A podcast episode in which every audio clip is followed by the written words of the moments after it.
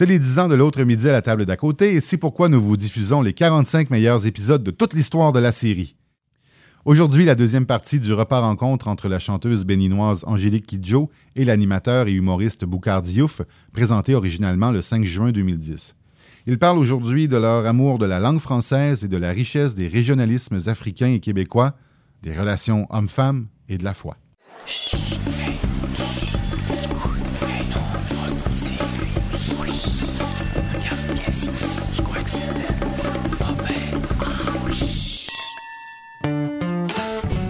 L'autre midi à la table d'à côté, Une idée originale de Francis Legault. avec Angélique Kidjo et Boukhar Diouf, La suite.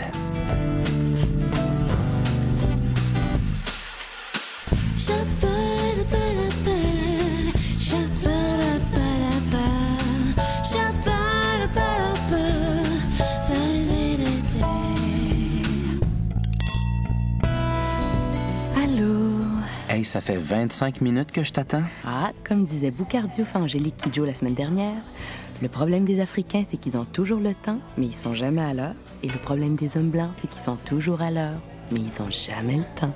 T'es rendue africaine, à heure. Et J'ai mon voyage. En tout cas, tu m'avais promis de me raconter comment s'est terminé le repas de Boucard et Angélique. Ah oui, mon Dieu. Qu'est-ce que tu fais avec un calepin? Ben, j'ai pris des notes pour rien oublier. T'as pris des notes? J'avais pas le choix. Angélique Kidjo et Boukhar Diouf, ils parlent tellement.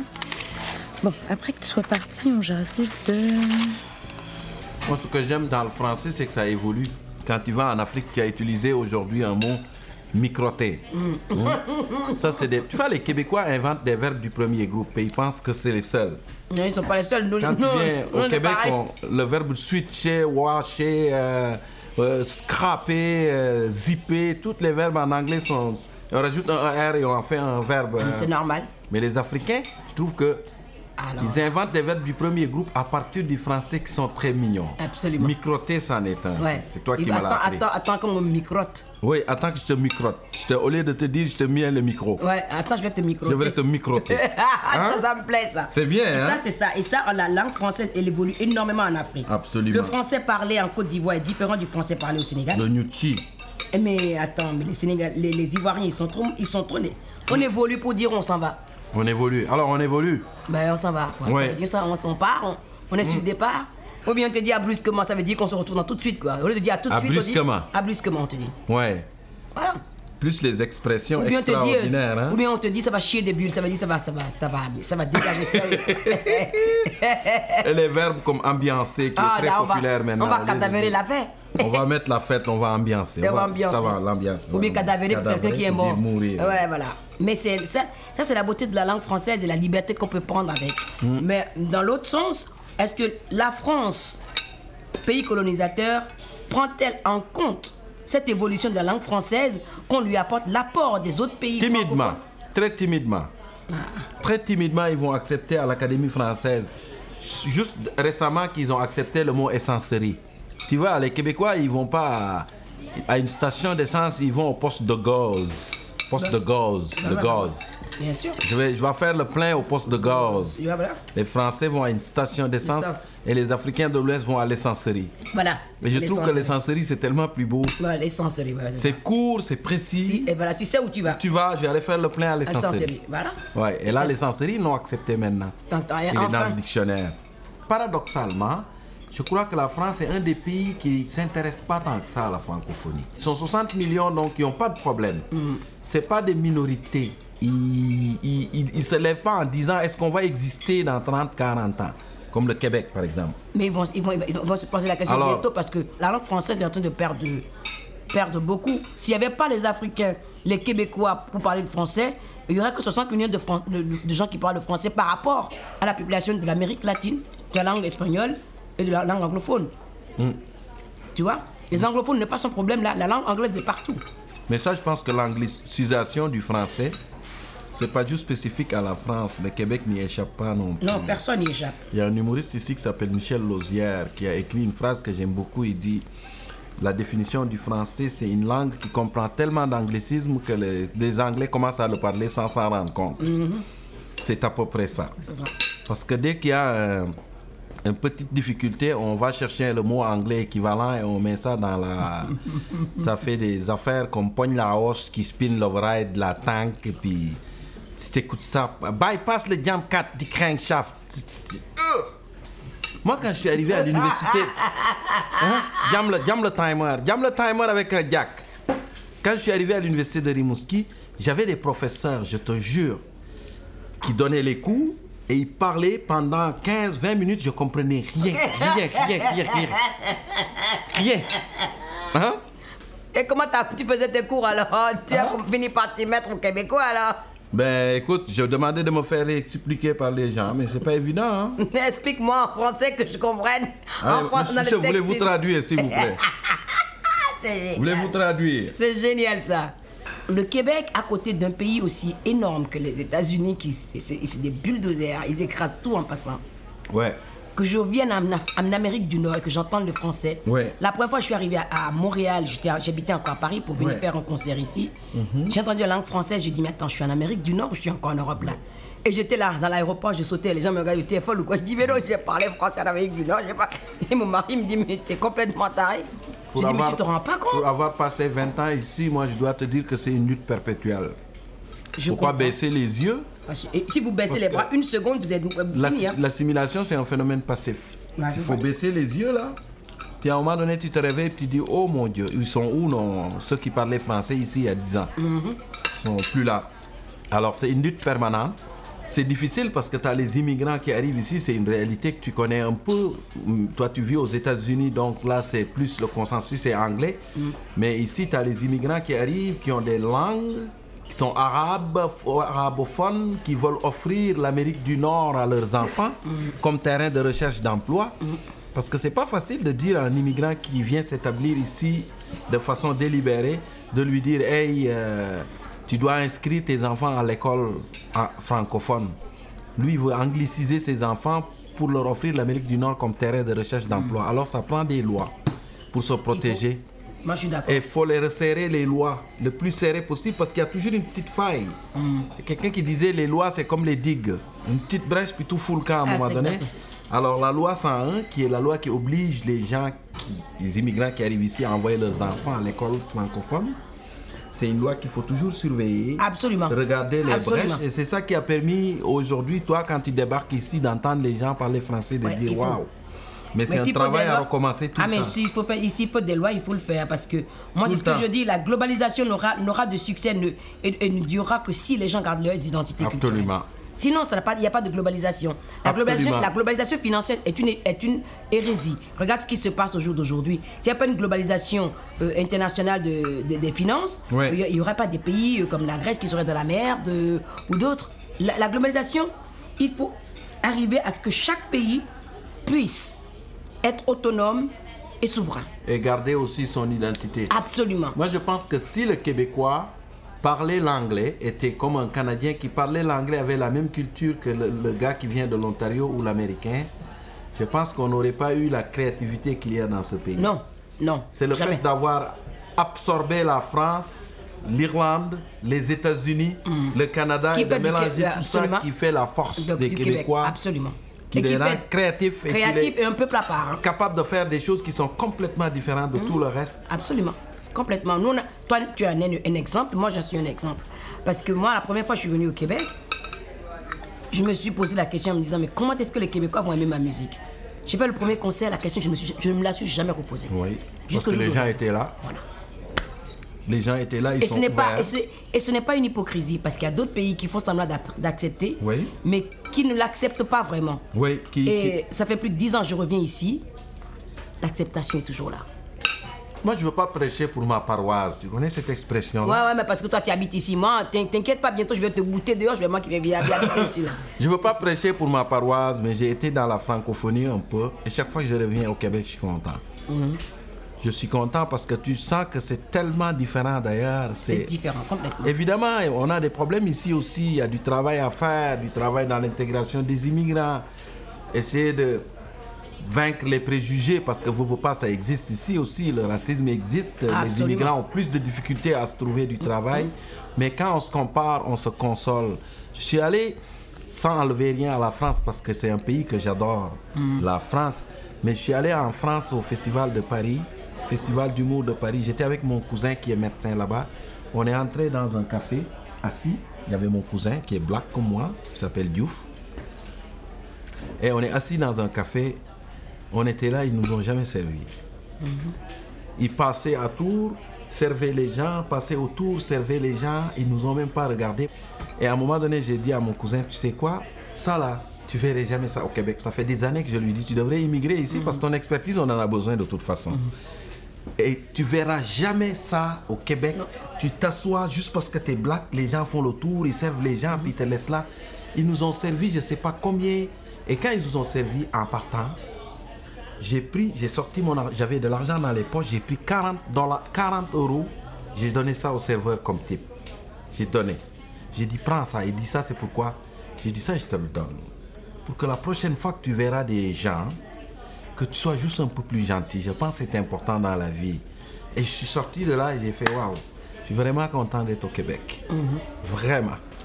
Écoute, c'est, Ouais. c'est- c'est- moi je peux t'en raconter des choses qui me sont passées en, Af- en- en France, hein, parce que moi j'ai épousé un Français et mon mari passait son temps à me dire non, t'es parano, c'est pas comme ça en France, c'est pas ceci, c'est pas cela. Jusqu'au jour où je lui ai dit écoute, à chaque fois que je vais faire les courses avec ma gamine, elle était bébé. J'ai été à la poste une fois, ma fille avait quoi, trois mois. J'ai été pour poster une lettre et pour prendre l'air aussi un peu pour balader la gamine. Je sors de la poste. D'abord, il y a des escaliers, personne n'a voulu m'aider. Je descends avec ma poussette. Ils étaient en train de faire des travaux sur euh, le, trottoir, une partie du trottoir. Donc, ils avaient mis la circulation en alternance. Donc, moi, j'étais en, en plein milieu du passage. La nana arrive. Il lui restait un peu. Elle aurait dû attendre que je passe.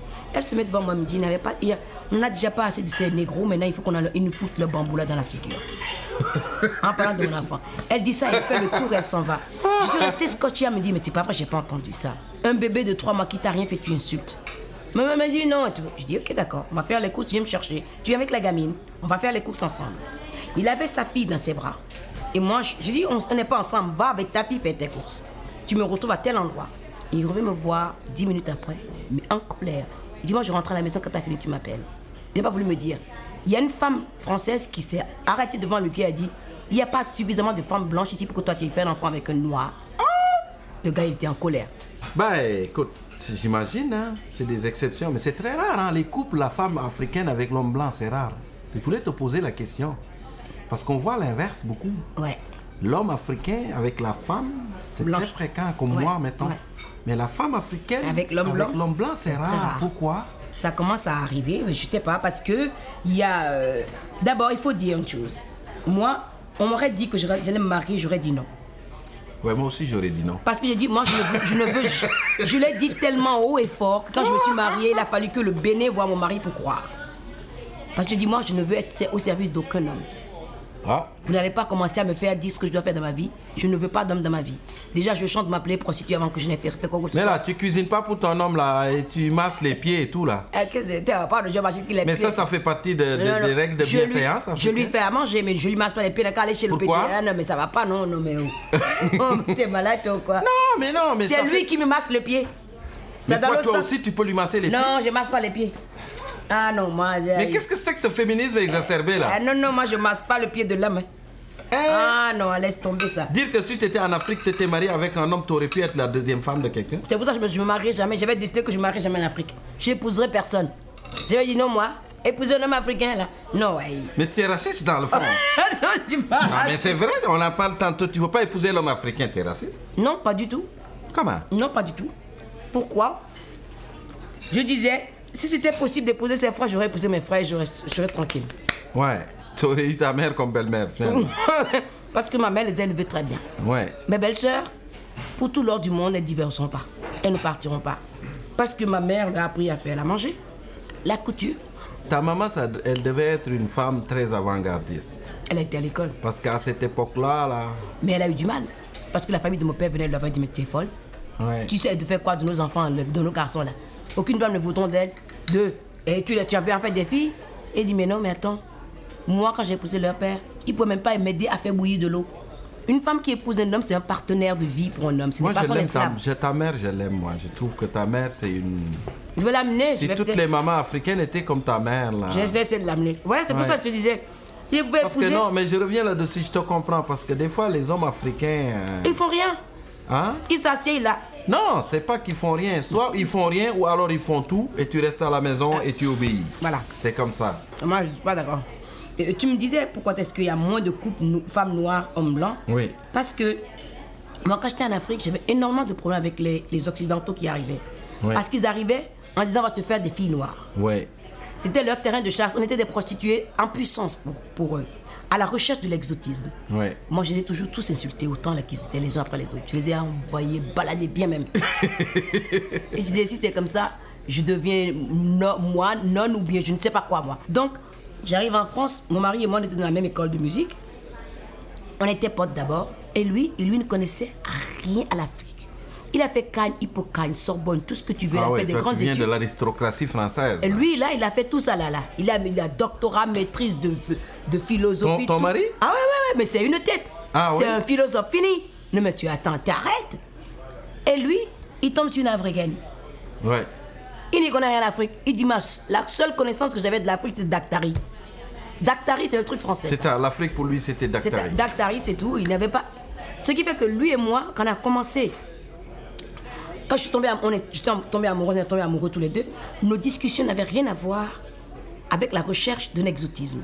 Ouais. Moi, j'ai toujours refusé d'avoir de relation avec qui que ce soit, qu'il soit noir, blanc, jaune, rouge ou vert, qui me prend pour un objet. C'est tout. Il y a du travail à faire en Afrique de ce côté-là. Dis donc, Hein? il y en a à faire. Beaucoup juste la polygamie, là, tu vois. Mais attends, une fois j'étais en Afrique, là. Je reviens d'un village. On conduit. La route est pas bonne. Plein de poussière partout. La femme, avec un gros truc de, de fagot sur la Le tête. fagot de bois. Enceinte jusqu'aux yeux. Un bébé dans le dos, un autre à la main. Le mari est derrière. Il marche, il y a Il rien. marche les mains dans la poche. J'arrête la voiture à son niveau. Je dis, monsieur, vous avez, vous avez pas honte? Il me dit, vous êtes qui? Ah, Angélique, je dis non, ne me parle pas. Il me dit, qu'est-ce que tu as? Je dis, regarde ta femme. Regarde dis-moi ce que tu vois. C'est ta femme ou c'est un esclave? Ou bien c'est une mule. Ce soir, tu vas aller coucher encore avec et lui faire un enfant. Qu'est-ce que tu lui fais là? Tu ne peux pas l'aider. L'enfant qu'elle tient à la main, tu ne peux pas le prendre. C'est triste quand même, hein? il me fait Oh, mais elle a l'habitude. Je dis Elle a l'habitude quoi? Parce que tu ne fous rien. T'as pas honte. Tes enfants là vont t'appeler papa Dis-moi, c'est ça euh, être un homme en Afrique, tu me dis. Je demande depuis Mais aux hommes africains de dis- m'expliquer ce qui fait d'un homme un homme. Mais, Dites-le-moi. mais tu dis c'est l'éducation. Parce que si tu, tu parles avec un Africain 100%, moi, euh, alors moi je suis un expert en changement de couche si tu veux savoir. Non, c'est bien ça. Je peux même m'inscrire au concours de changement de couche. tu vois? Nous, on est des, des, des hommes roses, quoi, tu vois? Moi, mon, mon père, s'il me voyait aujourd'hui, il va dire Mais Boucar, qu'est-ce qui t'arrive, bordel?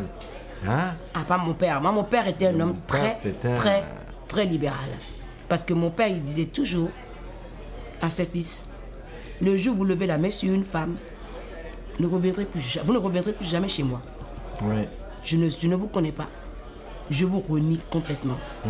Mon père avait l'habitude de dire aux gens qui lui disaient Mais Franck, mais qui c'est qui met le pantalon chez toi? C'est ta femme ou c'est toi? Tu laisses ta femme faire une troupe de théâtre. Elle voyage partout en Afrique. Il y a des hommes dans la troupe. C'est quoi cette histoire de blanc Parce que ta là mère, elle, elle avait une troupe de, troupe de théâtre qui Et mon père dit, mais c'est quoi l'histoire de blanc dedans? Qu'est-ce que le blanc vient voir dans cette histoire? Il dit, mais c'est toi l'homme de la maison. Il ne devait, pas faire ça, il devait rester à la maison. Mon père dit, j'aime ma femme et elle m'aime. Et quand on aime quelqu'un, l'amour ne doit pas être une prison. Il faut rendre la personne libre. Et si cette personne, elle est heureuse, vous êtes heureux. Moi, je suis heureux comme je suis. Ne viens pas chez moi me dire ce que je dois faire. J'ai écrit une chanson avec cette phrase-là. Sur mon album Aurémi, Loloye, où ma gamine chante. Neodo lono ne un sudea, ne nyonu na lavo. No miave odome, miano du.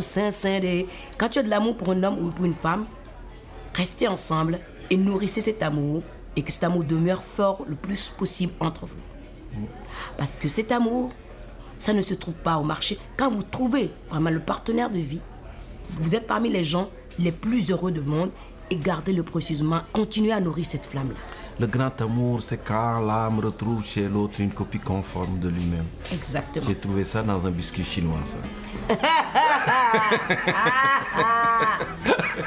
Va me tuer. Mais toi, tu dis, tu me sors les trous, je les couche. Je dis, ah, c'est sérieux ça? Je te dis, Angélique Kidjo et Boucardiouf, là, ils étaient pas arrêtables. Je voyais pas le temps passer. Hey, je peux pas croire que j'ai manqué ça pour un rendez-vous chez le dentiste. J'ai tellement ri, là. J'ai pas tout regretté d'être resté. Ben oui, ben oui, on sait bien. Moi, j'ai le premier blanc que j'ai vu dans ma vie, Dis donc, j'avais 12-13 ans. moi j'ai vu Parce avant que toi. j'étais hein. dans un village et c'était un gars qui s'appelait Brunet. Ma soeur était allée faire la danse Mhm. en France. Elle était hébergée par un paysan qui s'appelait Brunet. Alors, comme Brunet s'était entendu bien avec ma soeur, il y avait un kick dessus, on n'a jamais su vraiment.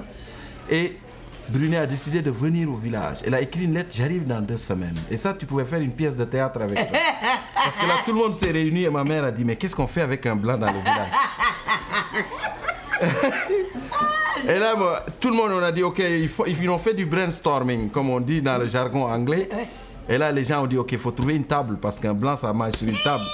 Là, il faut trouver une fourchette, il faut trouver des cuillères. Et Il tout. faut faire une chambre. Et là, qui a une cuillère? Qui a une fourchette? Cuillère, ils ont trouvé fourchette. Il fallait trouver ça dans le village. Ils ont fait le tour. Personne n'avait une fourchette.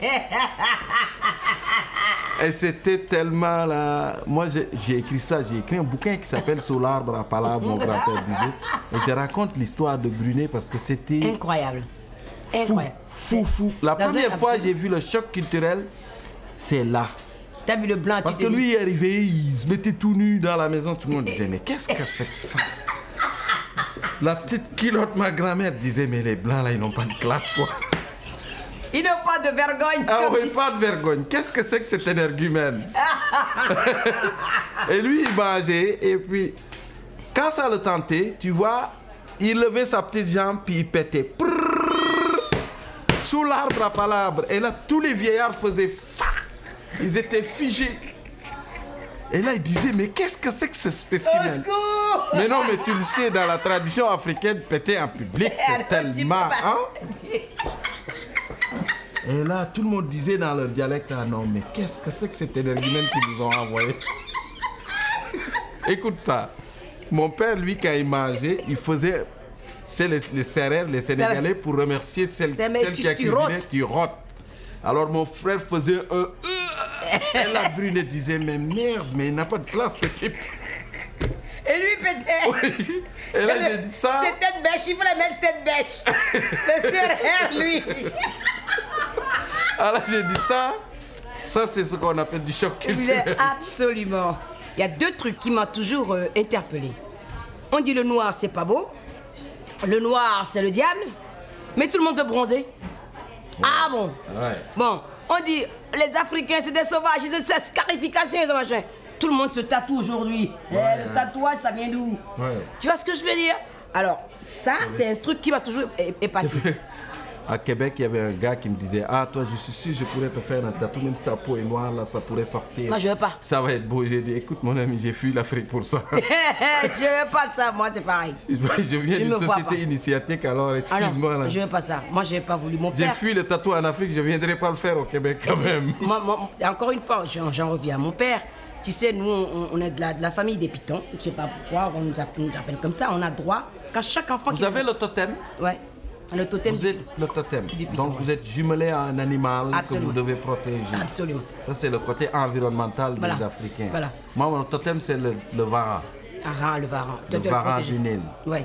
Alors, nos varans, on ne touche pas, on ne le mange pas. on- C'est pareil, c'est le piton, nous, chez nous. Ça, c'est le piton. Ouais. Donc, on a, normalement, on doit avoir des scarifications pour nous reconnaître par rapport au, au totem qu'on a. Et chaque enfant qui naissait, mon papa disait Ok, d'accord. Je n'ai rien contre la tradition. Je vous paye la cérémonie. Je vous donne tout l'argent que vous voulez pour faire la cérémonie, à condition que vous ne fassiez pas la les cicatrices à, mon- à mes enfants. C'est Ah. comme ça que moi j'ai échappé. Mais vous, vous êtes d'une société initiatique, nous aussi. Ah ouais. Nous aussi. Bah, c'est pareil. Moi, les CRR, c'est une société initiatique. Mais les CRR, ils ne pratiquent pas les scarifications, c'est la circoncision. La circoncision existait chez nous. les Là, là, là, je me rappellerai toujours de mon petit frère quand il était circoncis. C'était le dernier. Ça, ça fait. Oh là là, il a l'a réveillé à 6h du matin, tu Mais- vois. Curieuse comme j'étais là. J'entendais. Non, non. Je dis, mais qu'est-ce qu'on fait à mon petit frère? Moi, j'étais très Mais protectrice. ça, tu sais. vous, c'était jeune, là Tout jeune? Ouais. Ah non, écoute, nous, c'était à l'âge de 13, 14 ans. Oh mon Dieu Oui. c'était vraiment les classes d'âge, c'était ça. C'est dur que ça, ça fait mal. C'est un peu dans l'ouest de l'Afrique, beaucoup Côte d'Ivoire, Guinée. On les faisait classes d'âge, c'est Ouais. vraiment les gens qui ont le même âge à l'âge de 12, 13 ans. Ouais. On rassemble tous les jeunes du village et vous passez au cash. Avant, C'est- ma- mon petit frère, il a fait à 6 circoncision. ans. Après ça, c'est l'initiation pendant une quarantaine de jours dans le bois où on t'apprend. Moi, les crises d'adolescence, j'ai jamais connu ça. Ah mais attends, il n'y en a pas. Il y en a en Afrique. Crise d'adolescence, ça qui, qui, a- qui c'est qui a le temps pour t'écouter faire tes crises d'adolescence? Il y avait suffisamment de choses pour garder ton attention que tu n'avais pas le temps d'être euh, euh, retourné, recentré sur toi-même. Donc, moi, les crises d'adolescence, moi, comment est-ce que je les ai évitées? C'est la musique qui m'a permis de les éviter. Oui. Au lieu de passer mon temps à aller courir après les garçons, moi, moi je donnais. Dès qu'il y avait un disque qui arrivait à la maison, au moment où j'allais à l'école, c'est un nouveau disque qui arrive à la maison là. Aïe Je vais en classe, j'écoute le- d'une oreille distraite tout ce que le- le maît- la maîtresse dit. Hein. J'ai la tête sur mon, ma musique. là. absorbé toutes les j'ai- influences Je dis là, là, c'est cette musique là que je veux. Je rentre à la maison, je jette mon cartable, j'ai pas fait mon devoir. hein. Directos, j'y vais dessus. Qu'est-ce que tu fais là? Je vais écouter d'abord. Et je commence du premier jusqu'au dernier morceau, je connais tout. Les lignes de guitare, la batterie, la basse, tous les instruments Mais tu as la chance d'avoir appris la musique parce que les Africains, c'est pas leur cas. La plupart ont de la difficulté parce que la musique, c'est à l'oreille. En général, on a beaucoup de difficultés avec la théorie de la musique. Eh, moi, j'ai, moi, je l'ai eu, j'ai eu. Venez ici, embarque ici, et toute la théorie. Les Africains, ils débarquent quoi Ils font ça à l'oreille et puis. euh, Attends, moi j'étais à que ça l'école. commence Moi à j'étais à l'école de ils musique. débarquent, hein. Quand j'étais, je suis arrivé au jazz, on m'a dit il faut que tu apprennes à lire la musique pour, euh, pour improviser. Je dis ah, Ouais. ouais, bon, d'accord. Je vais au cours de, de solfège, ça me gavait à mort. Au bout d'un trimestre, mon prof il vient me voir, il me dit casse-toi d'ici. Je je tuerai père et mère pour la, mé- la mémoire que tu as. Ouais. Nous les Européens, on n'a pas de mémoire. Va-t'en d'ici. Ah oui, Je- dit ça il m'a dit va-t'en d'ici, je te donne 28 ans, va. T'as pas besoin. C'est vrai parce que tu fais tellement de duos avec toutes sortes de gens sur la planète que Moi, tu je te dis, mais comment pas, elle fait? Ah, Je peux pas écrire là. Mal écrit la musique là, je dis, c'est des histoires de blanc ça. Il faut pas m'amener ça. Mon, ma- mon mari, lui, il a fait la musique classique, il a écrit la musique, il est la musique. Je dis, hé mon gars, c'est la, c'est la, la, la famille de, de collaboration ici. Toi là, tu vas mettre ton truc là, de, de blanc là. Tu vas mettre ça au service de mon oreille là. Ouais. Joue l'affaire, décrypte tout. Tu me joues ça une fois, je connais Ouais. terminé, ça m'intéresse plus. Non, mais c'est vrai que la musique en Afrique, tu nais dedans, tu écoutes. Donc, quand on parle d'Afrique, comme il disait tout à l'heure, euh, Même le rythme qu'ils disent, le rythme dans le sens, c'est juste que moi, ma réflexion est la suivante. Les gens sont habitués, Ils ont grandi dedans. sont plongés dans des rythmes complexes au tout début. C'est pas des rythmes. tin, Non, tin, dans le ventre. Non, non, frère, non, ça non. c'est facile.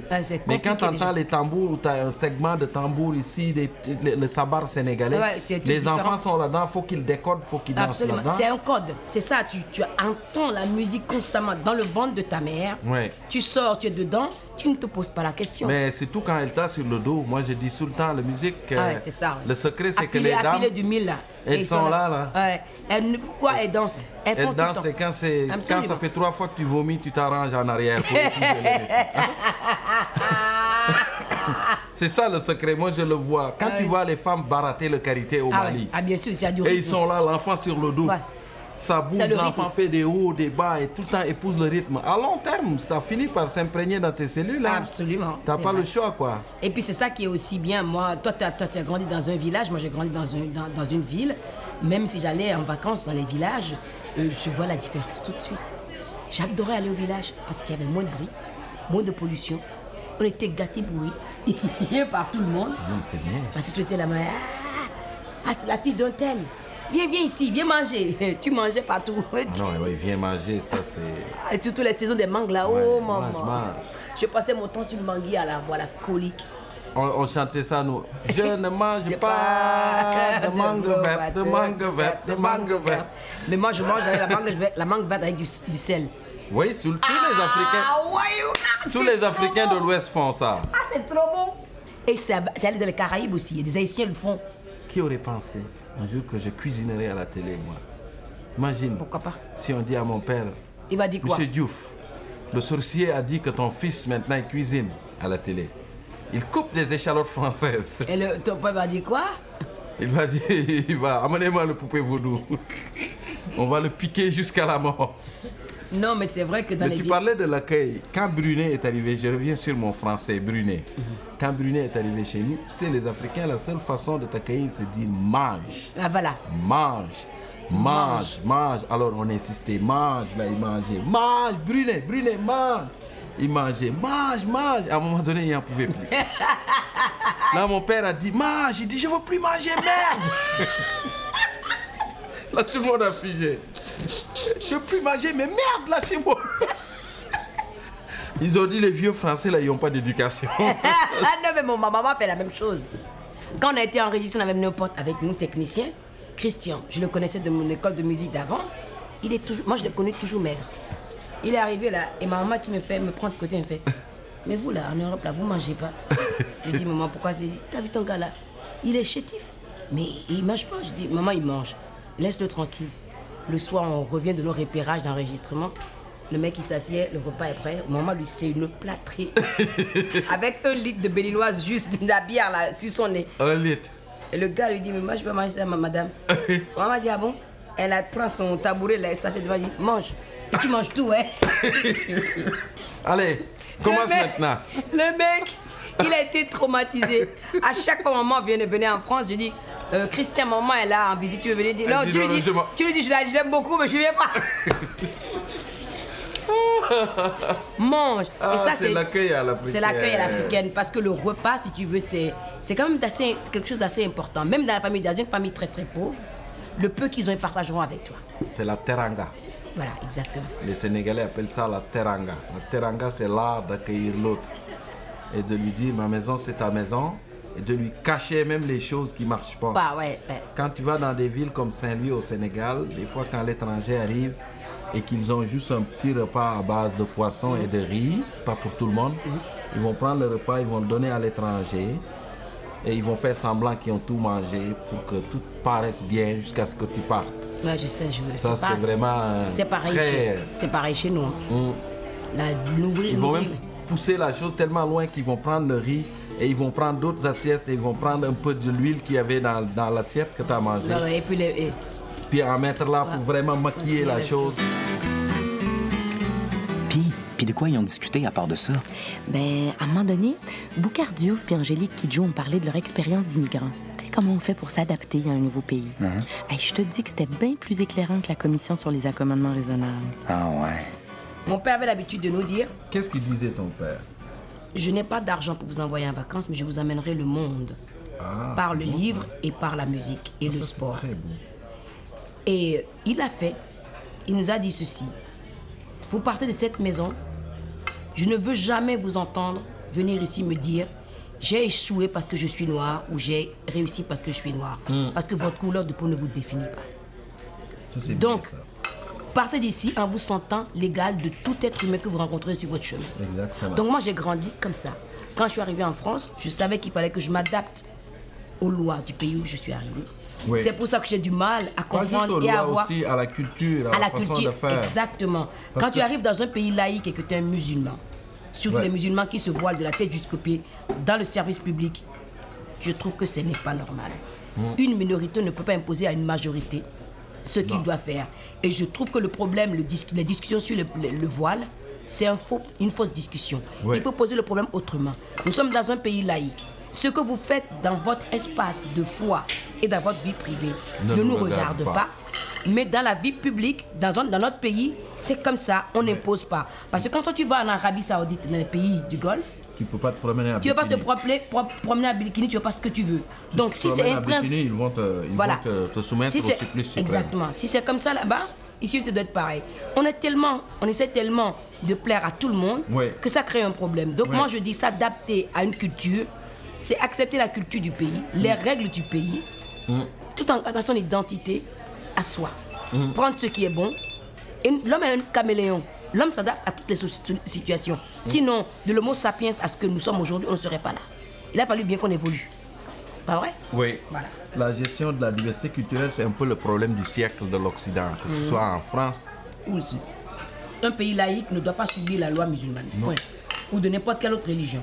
La foi des gens, c'est privé. Ouais. Ça n'a rien à voir sur la place publique. ouais. Quand tu, si tu mets ton enfant à l'école, c'est une école laïque ton enfant se con- conforme aux lois laïques. Voilà.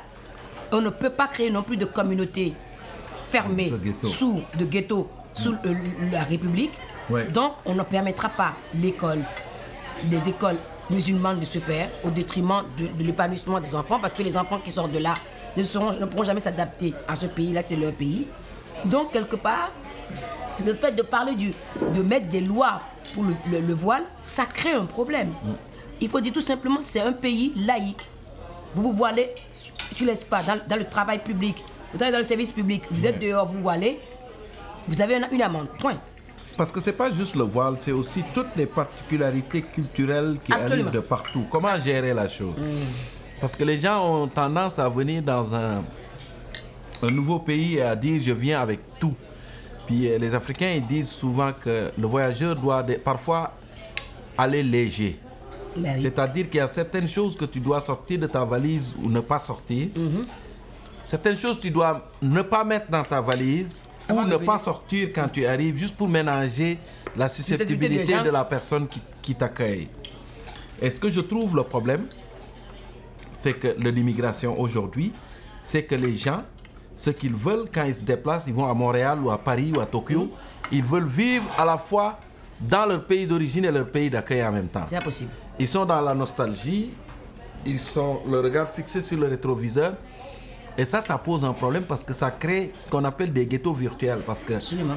tu te rends compte que la personne, c'est ton voisin, mais elle n'a pas vraiment de relation avec toi.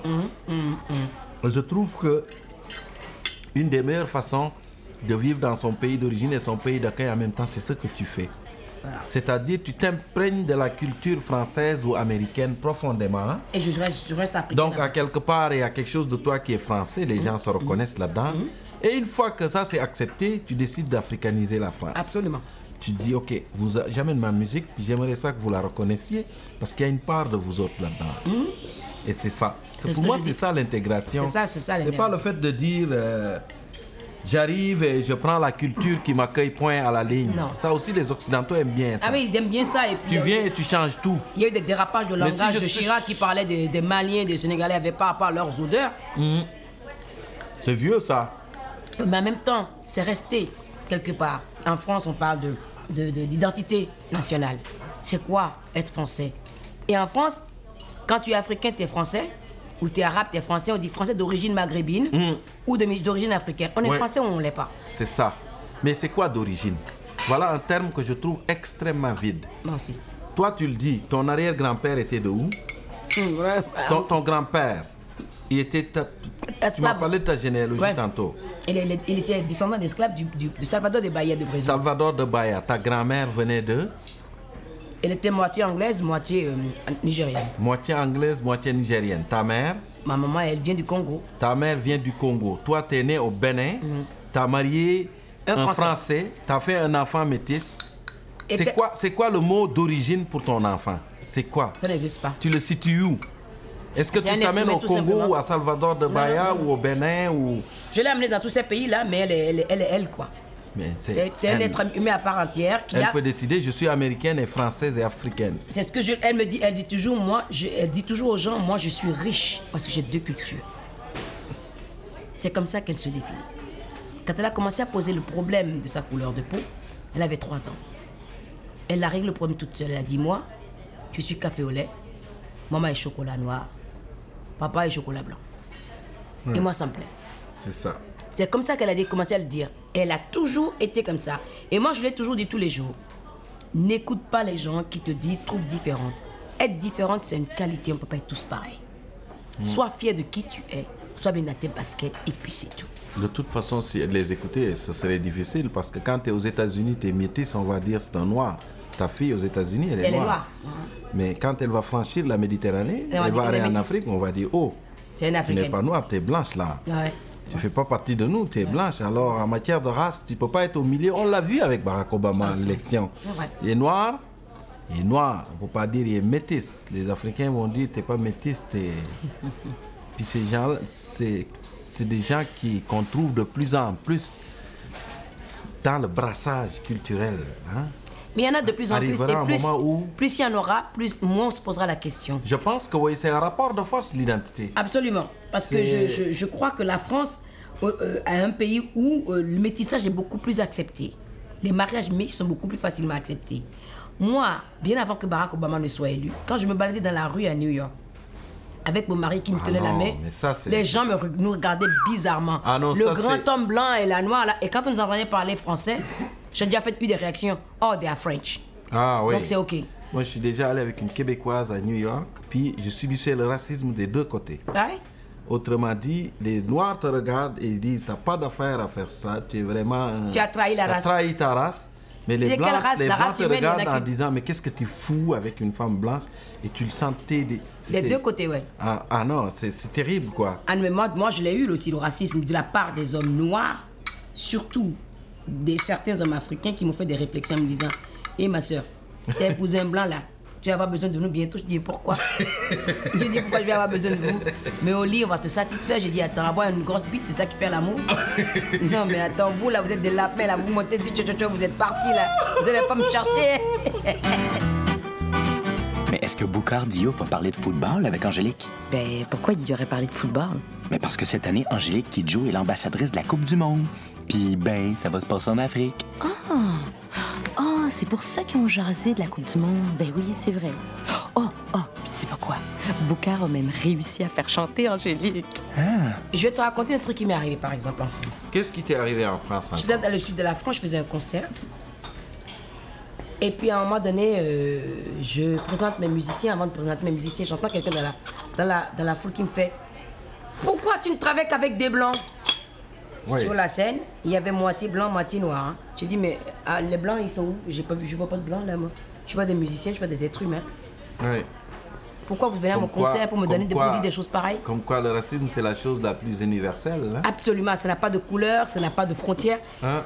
Je lui ai dit, monsieur, venez pas. Mon conseil, c'est pour me faire des commentaires pareils. Vous ne savez pas, si vous avez suivi ma carrière, vous êtes vraiment fan, vous savez qui je suis. Les commentaires comme ça, je ne les accepte pas. Ouais. Lieu de venir, je dis, si vous voulez qu'on en parle, vous venez après le concert, on en discute. Le mec lâche, il n'a pas voulu. Et il m'envoie un mot. Ouais, ouais, il, m'envoie un mot par quelqu'un en me disant, la liberté de l'un s'arrête là où commence celle de l'autre, j'ai droit à mon opinion. Ouais, tu lui dis ça, c'est vieux. Hein? Tout le monde connaît cette, cette, cette citation-là. Là. Ouais. Je dis, viens me voir mon coco, quoi. Et les couilles pour venir me parler. Il disait, notre ami, no- notre, notre, notre ami Gaston Kellman a écrit Au-delà du noir et du blanc. Il a écrit une phrase, il dit Les scientifiques nous ont annoncé la mort des races. Mais son enterrement va durer encore des siècles. C'est pas fini là. Mais moi, moi, le, le- le pluriel de race, ça me dérange. Il y a une race humaine, Oui. et dans cette race humaine, il y a des diversités.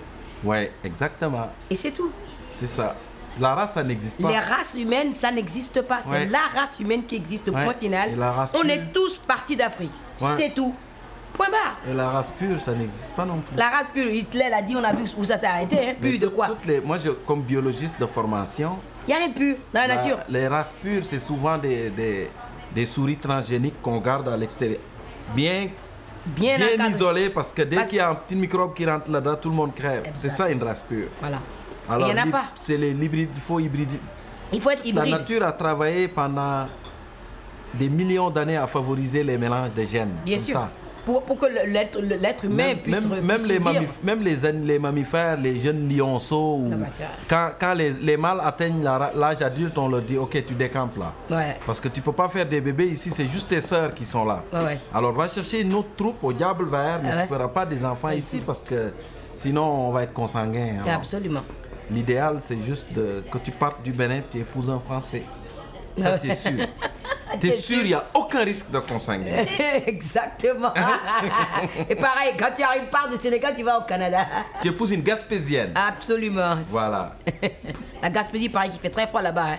Chez toi là-bas, quand il neige, dans les neiges, la neige, t'as jusqu'au plafond. Je vais te raconter quelque chose, tu ne me croiras pas. Quand je suis arrivé dans les années 90 à Rimouski, la première chose dont j'ai été vraiment fier, c'est d'entrer dans les discothèques. Écoute ça, hein. Même dans les endroits les plus reculés, et j'entendais Ori Ori oh. Arrête, Mori Ori oh. Arrête, agolo. arrête, Tẹ̀tẹ̀rẹ̀fẹ̀m, ìfẹ́ fún gbogbo ayé.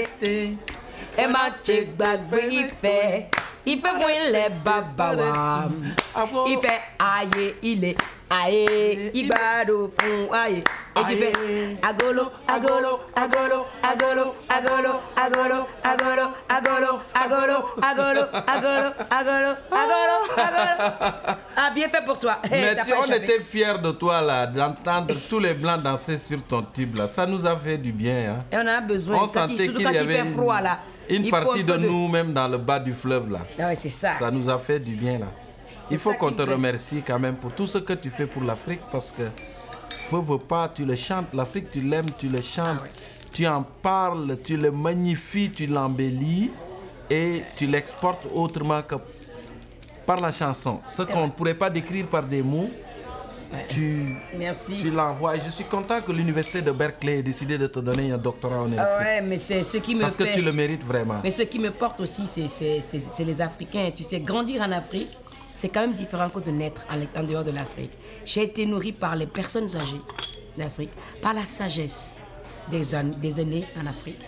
Tu sais, mon grand-père disait chaque oiseau se doit de chanter les louanges du pays où il a passé la saison chaude. Ouais. Mais il y en a qui l'oublient de le faire. Ouais. Il y a des gens, quand ils arrivent en Occident, ils ont réussi et tout.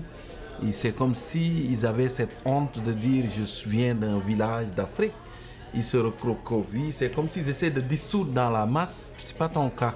Je ne sais peut-être pas où je vais, mais je sais d'où je viens. C'est ça. Ma père, a- mon père avait l'habitude de dire Tu ne sais pas où tes pieds amènent ta tête. Et je lui répondais Et si c'est la tête qui amenait mes pieds Oui. Et mon père il me disait, entre l'œuf et la poule, qui c'est qui est venu en premier? Donc c'était la fin de la discussion.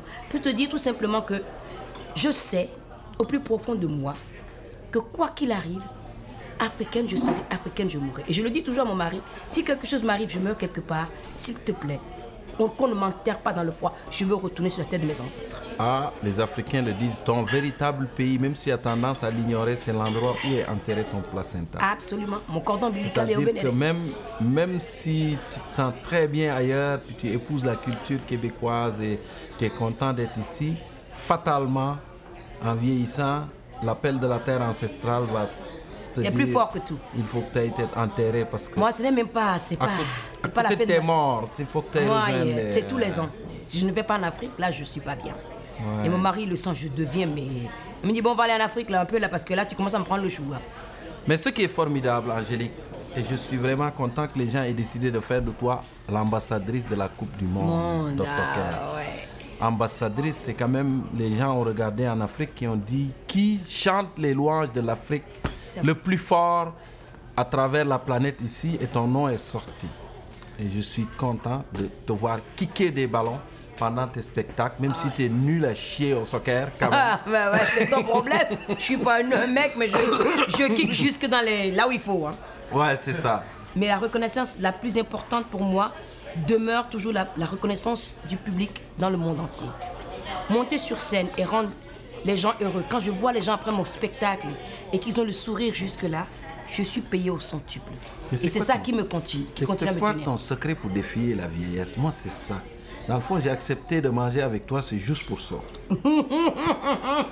Ce que je veux, c'est ton secret pour défier la vieillesse parce que chaque fois qu'on te voit sur scène, tu as l'impression que toute l'énergie de, du Bénin, du Togo, du Sénégal, tu draines toute cette énergie et tu deviens. Des fois, on te voit sur scène, on dit, mais non, c'est pas l'Angélique que je connais là. C'est comme une bête, un animal qui. Hein? Ah, Mais c'est parce que la scène, pour moi, c'est c'est le paradis sur Terre. Quand je suis sur scène, j'oublie les douleurs. Et mon but à moi, c'est de rendre chaque personne qui vient au spectacle spécial. Important. Heureux. Et c'est ça. Quand je suis sur scène, c'est ça. Mon but n'est que ça. Je dis toujours à mes musiciens, s'il y en a un seul qui vient sur scène en faisant la gueule, c'est la dernière fois que tu joues avec moi. La scène, ma scène est sacrée tu ne viens pas régler tes problèmes sur ma scène. Donc, moi, la musique a toujours été, comme je te disais au départ, ma force. Mon, ma colonne vertébrale, ma respiration et ma façon pas seulement de chanter l'Afrique, mais de faire comprendre à chaque être humain qui vient à mes concerts que sa couleur de peau m'importe peu. La langue qu'elle parle m'importe peu. Ce qui m'intéresse, c'est la beauté de son âme. Et comment cette âme peut rentrer dans ce langage universel qu'est la musique et comment est-ce que de là on peut partir ensemble à créer un pont les uns avec les autres pour oublier nos différences ou les mettre de côté pour qu'on puisse avoir une vie meilleure. La musique est un langage universel. Je me suis retrouvée déjà dans des endroits. Non, tu as mangé mon gâteau là déjà. Tu as Tu fini sais tout mon pourquoi gâteau. les Noirs ne mangent pas du chocolat? Parce que Ils risquent de se mordre les doigts. t'es. Mais on mange pas le chocolat avec les doigts toi aussi. Ah, mais il est, il est fou lui hein. mais c'est pour ça que je l'aime. C'était l'autre midi à la table d'à côté. Avec Boucard Diouf et Angélique Kidjo. À la recherche, Marie-Michel Giguère. À la technique, Martin Boulanger, Steve Côté et Serge Brideau. À la narration, Macha Limonchik. Et Eric Paulus. Un merci particulier à Johan et Dorothée du Petit Nissard. Cette émission est signée Francis Legault.